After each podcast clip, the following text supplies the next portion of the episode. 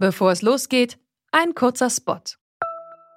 Bald starten ja wieder die Grand Tours mit viel sportlichem Ehrgeiz, medialer Berichterstattung und leider auch mit schlimmen Stürzen. Die Teilnehmenden sind hoffentlich gut abgesichert, denn im schlimmsten Fall müssen sie ihre Karrieren beenden, weil der Sturz es unmöglich macht, weiterhin zu fahren. Aber nicht nur im Sport, auch in jedem anderen Beruf kann eine Berufsunfähigkeitsversicherung sinnvoll sein.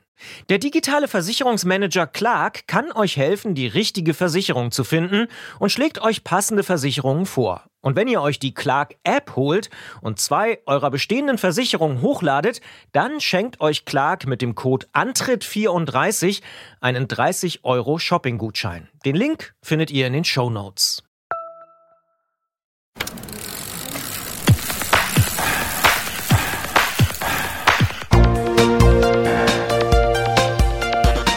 Antritt. Alles zum Thema Fahrrad bei Detektor FM. Präsentiert von Rose, die Bike-Experten. It's a pleasure to have you on the show, Joe. Greetings to Fairfax. Oh, uh, thank you very much, Karov. Um, let's move back to the 70s for a moment, okay? Can you give us an idea of the atmosphere the mountain bike was born into? What kind of people have you been and what have you been up to? Yeah, okay. So I was, um, I guess I got my first glimpse of mountain biking when I was in, in high school back in the, in the late 60s, 1970s. And, uh, there was a, there were a lot of, uh, movements that, uh, were coalescing, uh, to give strength to something as off-road riding. For instance, there was uh, kind of a back to the earth movement. Uh, there was interest in in uh, backpacking, uh, hiking, uh, being outdoors. Um, and there were even a few other uh, movements. Uh, one was kind of a, a pushback to the maybe the the the jet age or something, uh, which more a, a, a retro uh, movement, uh, thinking about um, well maybe the the 19th century. Uh, and maybe that had an effect on uh, finding these old bikes that we did find and and really loving them. Uh, there were just a, a lot of things that that lined up that uh, made the mountain bike possible then. And one was uh, uh, sustainability uh, and the, the very green nature of bicycling. And um, really, that would uh, that one aspect, the greenness of a bicycle, and and that you can uh, get so far down the road with a bicycle, you know, being the most uh, efficient mode of transport ever devised, that became the the glue uh, that held the, this uh, later mountain bike movement together. Really, uh, it wasn't just uh, any sport. It, it wasn't just a, a football, which didn't have many implications in day-to-day life. But the bicycle, as a tool in day-to-day life, was very powerful. And uh, as many people came into uh, the early days of mountain biking, uh, you know, there's always going to be some that leave it, but but there was the the, the glue of the youth usefulness uh, in the bicycle in the greater society that uh, really helped uh, uh, keep us all together uh, until it spilled out of our own area uh, a few years later. So you as a group, you were riding old bikes with coaster brake hubs down repack and at some point you made the decision to build something new. Do you remember the moment that decision was made and do you remember the reason for that? Yeah, certainly. Uh, well, these the bikes that we were first using uh, for riding off-road were the old 1930s, 1940s uh, Schwinn's and Colson's and, and other balloon tire bikes, which were the ubiquitous bike of those days. Uh, and when we found them in junkyards uh, 30 years later, uh, you know, we re- repurposed them for, for riding down our, our local hill, Mount Tamalpais, and, and, and racing down Repack, of course, by 1976. Um, they weren't made for really what we were doing. They were pretty rugged frames, and, and Schwinn's were uh, perhaps the, the best of the bunch. Um, but uh, even so, they were they were uh, breaking under, especially the big guys. And being that uh, I was uh, well, I was doing this fat tire riding thing, this mountain bike thing, as much as anybody at that time, uh, and also uh, building uh, uh, custom-built road racing frames. Uh, they would come to me and say, "Hey Joe, when are you going to build me a new frame?" when they come with their Schwinn frames in two pieces. Um, and so yeah, I thought about it, and really, this this whole fat tire thing. This was our off-road fun to road racing. In the in the summertime and anywhere from spring to fall, pretty much a number of us in our Velo Club, Tamalpais, our our road racing club, would be would be uh, going to the road races and in Northern California and around the Western United States, uh, racing. And and uh, then in the in the come fall uh, for the winter time, we'd be uh, riding up in the hills uh, on these fat tire bikes, and and uh, so we um, just needed to improve the machine because these the old heavy bikes were breaking, and I figured I could make a lighter bike. So yeah, I do remember the moment. Uh, Charlie Kelly was probably the the the guy who was pushing it hardest. Uh, Larry Cragg uh, and with Wendy Cragg, uh, the people who took the uh, many of the photos from way back then. Larry, Larry was the guy with the Nikon who who uh, recorded Repack, and then eventually uh, Wendy Cragg was was doing that too. And um, we were so fortunate to have those photos available. Otherwise, people would probably be wondering what the heck we were doing back then. But those photos really bring it alive. But um, anyhow, the the, the Breezer frames. Uh, I was uh, uh, one day uh, Charlie Kelly kind of cornered me and and threw threw some money at, in my direction. Said, "Hey, if I give you three hundred dollars, maybe uh, uh, you could get started on these frames." And so yeah, that's what I told him it would take. It was uh, uh, to buy the first tubing. I figured I'd make ten. I'd make ten breezer frames, and and uh, each uh, each frame the the the chromoly steel tubing and and ingredients would cost maybe thirty dollars a piece, so that was, that's what made the three hundred dollars. And uh, I figured I could get started at that point, and and uh, methodically drew it, drew up the frame, and and drew up a number of designs, trying to figure out the best way to do it, because of course uh, it had never been done before, and then I, and I really wanted that those first frames to be good examples, and uh, I guess all 10 mm-hmm. are still rideable today. Where did you know from in which direction to push things? What was your plan then? What did you do differently?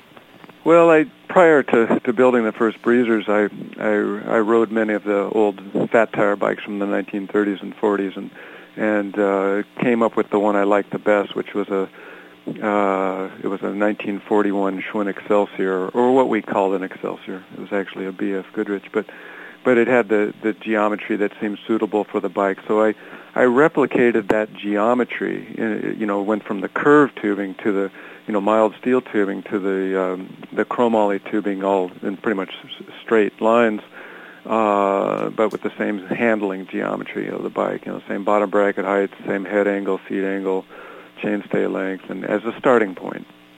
And then uh, braze that frame together, lugless joints, because no lugs were available for those angles um, so, this, so it's all built uh, with lugless. And then, uh, well, my frame, uh, that was the only one that was painted of the bunch, uh, but the other nine, I just uh, had them all nickel plated at the same time, and then um, built them, built up uh, a number of the bikes. Uh, Charlie Kelly built up his own. A few others built up their own. I, I built up a, a number of them uh, just by uh, using a lot of the parts that had been used, like. Uh, uh, Gary Fisher, uh, heck, back in 1974 or so, put uh, the first derailleur on a 26-inch balloon tire bike in Marin County.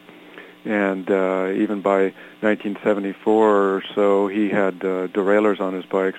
And little by little, um, thanks to Gary and Alan Bonds and, the, and Fred Wolf and a, and a number of the, the people back then, uh, putting together uh, you know, getting uh, European uh, lightweight uh, and strong parts like uh, TA cranks from France with wide range gearing and and uh, Japanese uh, derailleurs and Brooks saddles from England and and uh, parts really from all over the world. Swiss DT spokes, in fact, mm-hmm. uh, Magura brake levers uh, from Germany. Uh, and those were the first Magura brake levers ever used on a mountain bike, uh, on Breezer number one, in fact. Uh, and and so we had uh, all these good parts from around the planet.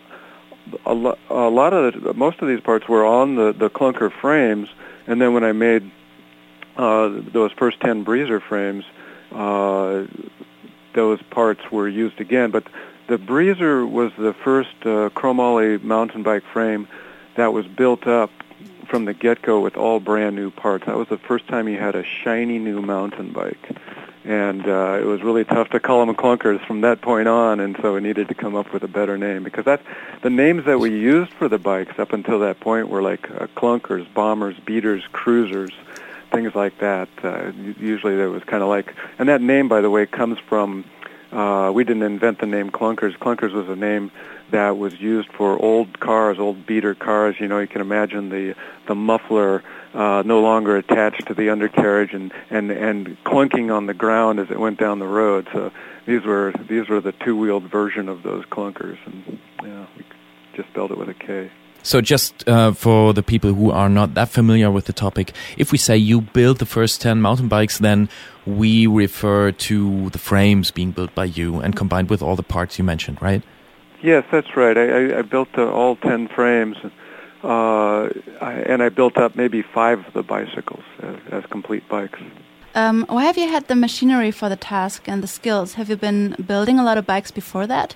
Yeah, I was. Uh, my my father was a machinist. He had a business uh, nearby in Sausalito uh, called the Sports Car Center from the late 40s until the mid 60s and uh, he was essentially in on the ground floor of sports car racing in America.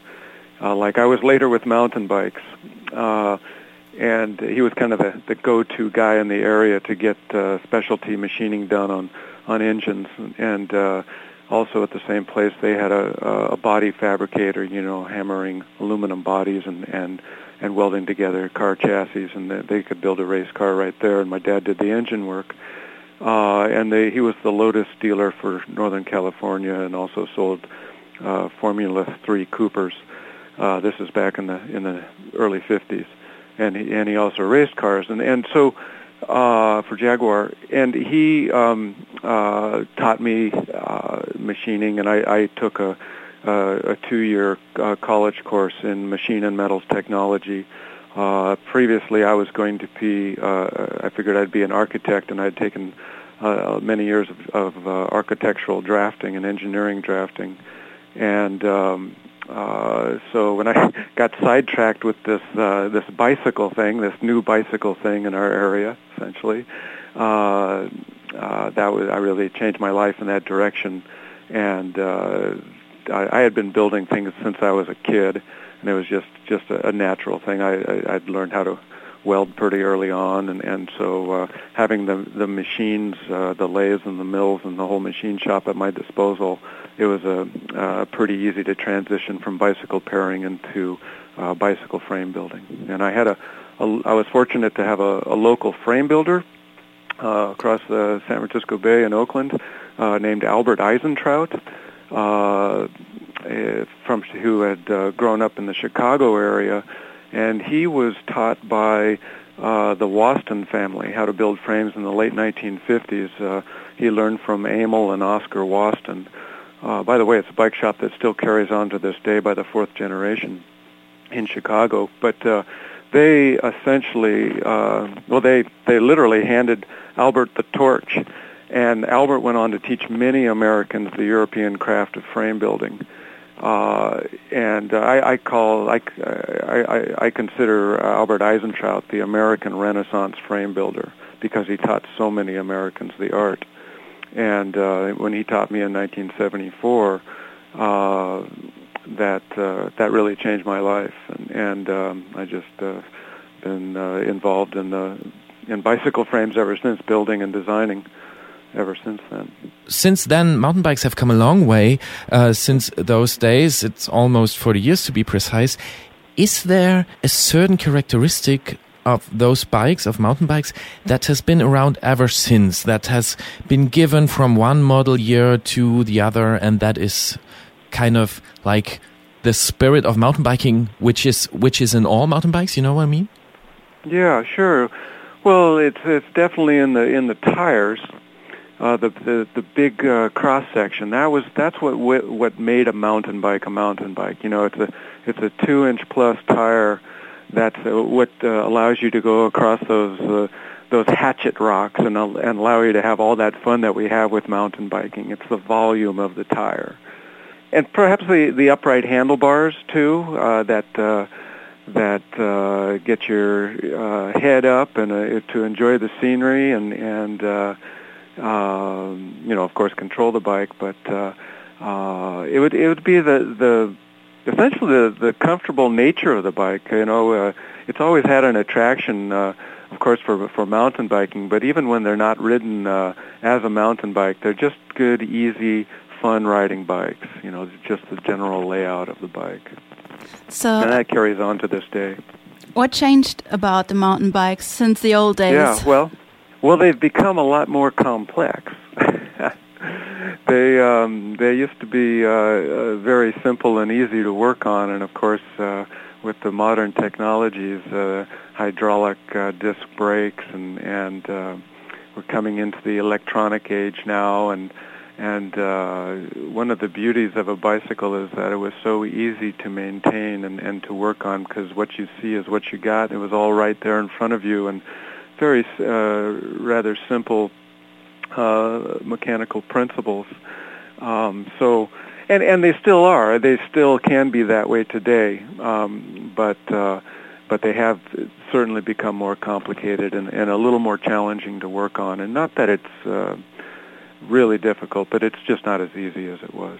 So yeah, it's become a lot more complex. I'd agree to that. But when we talked to Charlie Kelly, he told us about one component of modern mountain bikes he doesn't want to ride without anymore. Do you have something like this as well? Something you don't want to miss in any case on today's bikes? Yeah, I would say it's the um, well, aside from the, the the big tires and the upright seating and the you know that, and, and and the comfort. Uh, well, I will expound further on the comfort actually, and I would say. Uh, uh, full suspension, uh, and yes, that is more complex. Uh, but uh, I I enjoy that um, trade-off there for for a, a more comfortable bike and and uh, one that can uh, climb better and, and descend better than than before. Uh, even with those bigger tires, the the articulated suspension uh, I found uh, very pleasing. And, and but I was originally going to say the the shifting, the the derailleur gears. I'm I'm uh, very happy with how the the gears have progressed. I, I think we'll see a lot more coming down the road. Maybe some vastly different kind of transmissions than you ordinarily see today. Uh, I know that plenty of people are working on um, alternatives to the derailleur and um, I see advantages in, in, in some of these alternative methods to make a, a bike with less unsprung weight and and uh, uh, maybe even easier to use and cleaner. Uh, that's one thing that I'm really looking forward to is a, a drivetrain that uh, uh, where you don't get your chain dirty or the transmission dirty. It's all enclosed. Um, so so I, I uh, the, the, the future looks bright. I, I really look forward to the new te- technologies. Um, and uh, as a designer, you know, my eyes are on these things, and uh, I highly encourage people to to work on these these, these areas, and uh, I'll do what I can. Joe, many people consider you the father of mountain bike construction. How do you see yourself? As as only one of the contributors, there. I mean, yes, I, I, I guess I have my specific main contribution, you know, in those first breezers. Uh, but really, it, it took uh, many people uh, for this whole thing to fly.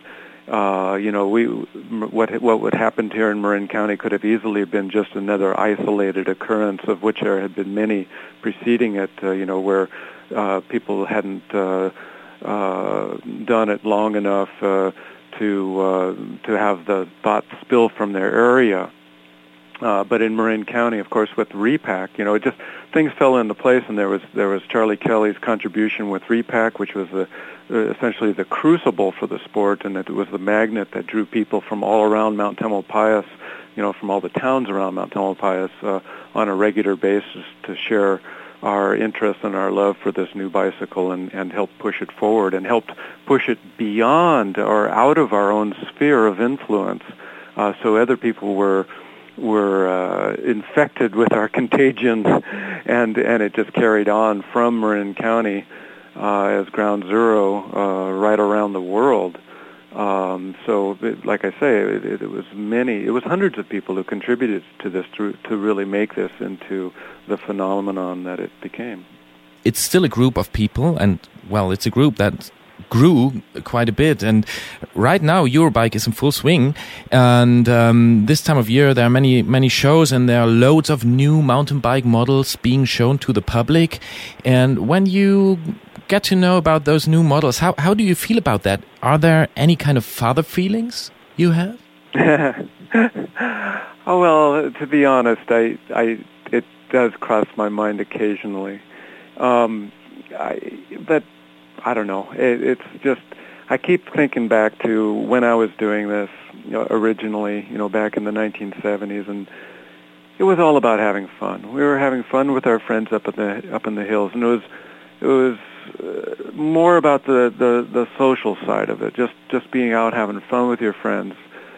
And we did. The technology part of it, or the the new bike that came from it, just happened, and and I don't know. Maybe I just distance myself from these things, but uh, you know, I'm I'm very flattered when people come up to me and and they they they want to shake my hand and they say thank you, and I I I I I, I usually tell them, you know, I was just having fun. You know, it's hard to be thanked. I was just having a good time. How can I possibly be thanked for this? but see how, but but, but see, but the, I'm flattered. Yeah, but see the great effect of people having a good time. Yeah, yeah, and, and another thing too, it was just the, the fluky nature of this. Uh, it, in a way, I mean, there was no. I don't feel like there was any great genius on my part. Uh, I I feel that um, that uh, there was certainly a lot of passion on my part. There is no getting around that. I mean, that's there were a lot of there was a lot of passion for the bicycle amongst uh, uh, many of us among in this movement. And like I said before, that's the glue that held it together, and that's what drove us forward. We really wanted to get the secret out of cycling, and and and even even that aspect of it is not totally true with the mountain bike because the mountain bike was a, a diversion from uh, any plan that I had uh, to get the secret out in America. It, it was a wonderful uh, uh, distraction, uh, and and it turned out to be what got more Americans on bikes than since the 1890s, and and and that it that that it was embraced in Europe was just on top of that. I I, I just couldn't believe that uh, Europeans had anything to learn from Americans about bicycles. Oh yes. Uh, Europeans knew bikes all day long, and uh, that they embraced the mountain bike was just. Uh, uh, icing on the cake. but you know, we Europeans sometimes we have uh, problems with the fun part of it all, and that's where you guys come in. So, um, yeah, well, we, I, I hope the fun can, can carries on. Uh, uh, it's just uh, a bicycle is, is is something that plants a smile on our face. It uh, it has a lot to do, I imagine, with the it, its great efficiency that you can go Yep. further furthest down the highway or down a trail for the for a caloric intake of any vehicle or anything in nature. It's the most efficient efficient uh, mode of tr- travel known ever, and and that's I think it's we're always a bit impressed or a bit uh, enlivened by the f- fact of how how uh, efficient the machine is, and that that's that's what plants that smile uh, uh, quite squarely on our face every time we ride. it's it's great you mentioned that because most people know you for uh, your contribution to uh, the mountain bike, but you also introduced city and commuter bikes under your brand Breezer many years ago. How did that come, and why did that come? Yeah, I, it, it came very early on in my life, actually. Um, I, I mentioned my, my father being in the automotive industry, being a, a race car driver and all, but um, interestingly enough, and this is in the 1950s, he would ride his bicycle to work at a time when very few American adults rode a bicycle. And he rode in uh, bikes, uh, well, a number of reasons, but one was to stay in shape for car racing. Uh, he and his buddies would would uh, ride road racing bikes, but European road racing bikes, in fact. Um, uh, you know, with Reynolds tubing and, and fine bikes, and and uh, so I grew up uh, from an early age with this uh, uh, wide uh, look uh, of cycling. I'd see my friends riding on the sidewalk, and I didn't see any of their parents, or few of their parents, riding bicycles uh, for any usefulness. Um, uh, there, there was a neighbor who did ride to the bus. So he, he happened to work for Standard Oil, which was interesting. Uh, and and so I grew up with this idea that wow, I'm having fun on bikes, and few people I know are, except for us kids, and it just became this uh, an interest of, of mine, uh, my, my mission in life, my purpose in life to to turn people on to this great uh, secret, this great little secret in America, and uh, and uh, I kind of just became the bike guru in the area, and then uh, little by little it, it carried on until. You know, this is this this transportation thing was always in the back of my mind, even when after the mountain bike came into my life. And then along about the late 1990s, when just about every maker in the on the planet was making mountain bikes, uh, and and there was still the the great uh, the great need for the the social good of cycling. Uh, that was I still saw as quite a secret here.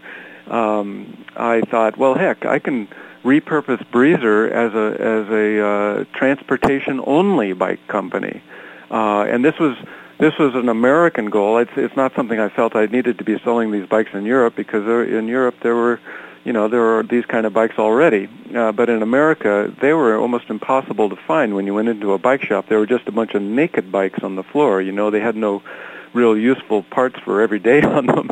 yeah, they were on the wall, and you could, if you could figure it out, you could put a good bike together.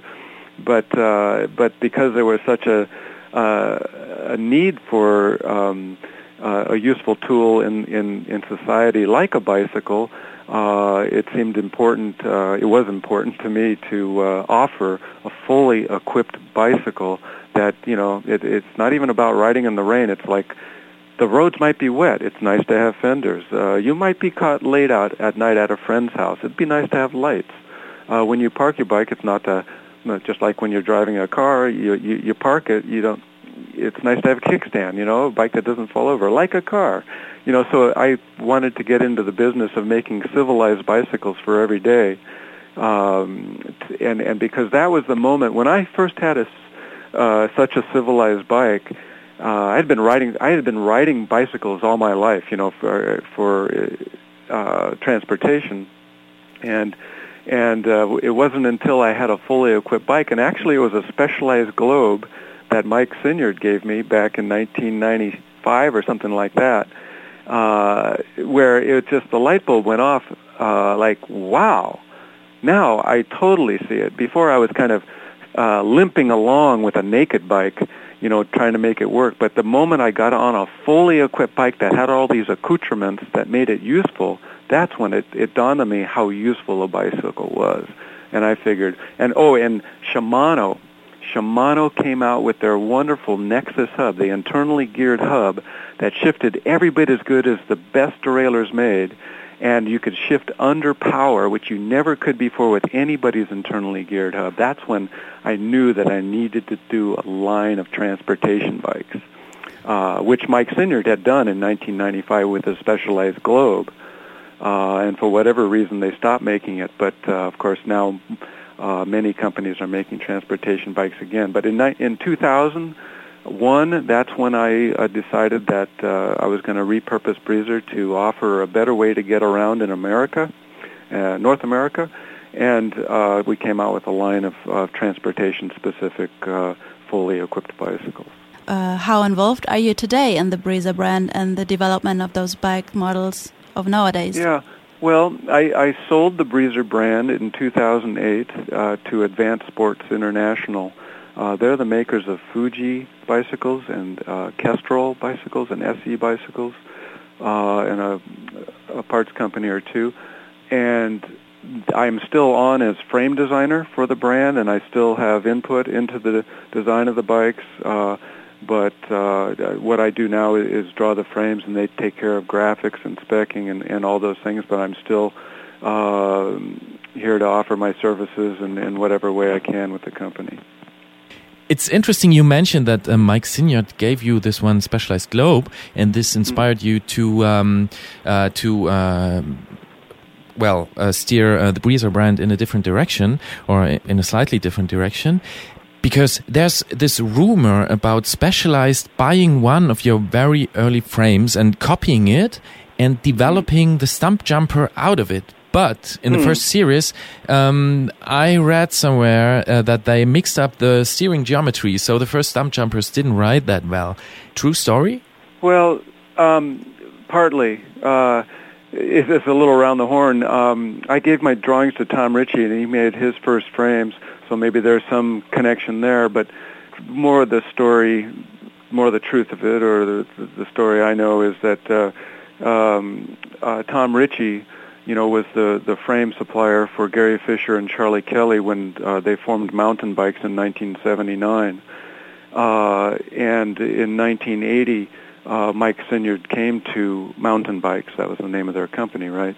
Um, and and bought uh, uh, four, eventually four of the Ritchie built uh, mountain bikes, or the Ritchie was the frame maker, right? And um, I believe that uh, one of those uh, Ritchies went over to Japan with uh, with Sinyard's uh, frame designer Tim Neenan and uh, to, to uh, act as a as a model or a starting point for their uh, Stumpjumper bike, which was made over in a factory there.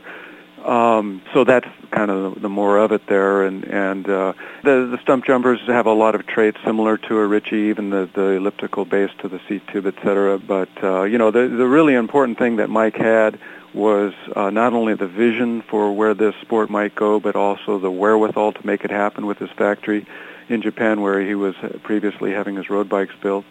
And um, you know, you really got to hand it to the guy when he doubles his his marketing budget for uh, that project uh, and ran a whole lot of ads in the magazines that uh, where a lot of Americans first learned about mountain biking, and uh, that really propelled it forward. And came out with a, a lot of catchy uh, taglines like "It's not just a new bicycle; it's a whole, it's new, a whole sport. new sport." Yeah, which really got Cannondale and Trek and others really really in, in realizing that if they didn't get into the game right then and there, they were going to be left in the dust. But uh, you got to also hand it to Gary Fisher and Charlie Kelly for their uh, seminal bike into, uh, bike business. The mountain bikes was the very first uh, mountain bike business ever ever created. You know, 100% to promote the the sport, and they did a whole lot to move the bike not only across America but uh, in uh, in Europe as well uh, before Specialized uh, too. But uh, you know, we, we're all we, we're all sharing in this. It's a pretty much an open model of business, and it, well, it was in the early days at least, uh, pretty much so. And and uh, uh, uh, maybe um, uh, I helped uh, Mike out early on, and uh, he returned the favor with that specialized globe, and and we we carry on because of our passion for bikes, and it's not not who who uh, who. Um, I don't know. The important thing is is that we get more people on bikes. You know, ultimately. It really sounds wonderful if you uh, talk about those people, and we get this um, sense of you still being friends and being pretty close to each other. And how is it? Are you still friends with Charlie Kelly, Gary Fisher, Wende Cragg, Tom Ritchie? Well, just about everybody. Uh, uh, and most people are still around. Uh, Charlie comes by the, the our museum, uh, the Marin Museum of Bicycling, where the Mountain Bike Hall of Fame is today, in Fairfax. Um, and and he's a docent. Uh, he'll he'll lead tours through the museum, and and other uh, pioneers come in and do the same. Uh, Jacquie Phelan is down there. Uh, I see Charlie Cunningham uh, come in, and and Wende Cragg and uh, and many of the uh, early pioneers we're we're all still most of us are still around here and uh, still sharing the love of bikes and and uh, and of each other and and uh, we get together and, and and continue with the fun. That says Joe Breeze, the man who built the first 10 mountain bike frames in 1977 in Marin County, north of San Francisco, and who lives and writes there until today. And um, he is a very important part in uh, mountain biking, as we all have learned in this talk. And he is a very important part in our uh, program as well. We are honored to have you on the show and to be able to talk to you. And we not only thank you for doing what you did, and we also thank you for being as open and as available as you are. Thanks very much. Well, well, thank you, Jeroff, and, and Johanna. Thank you for your nice questions and, and your kind thoughts. Um, I, I've really appreciated this.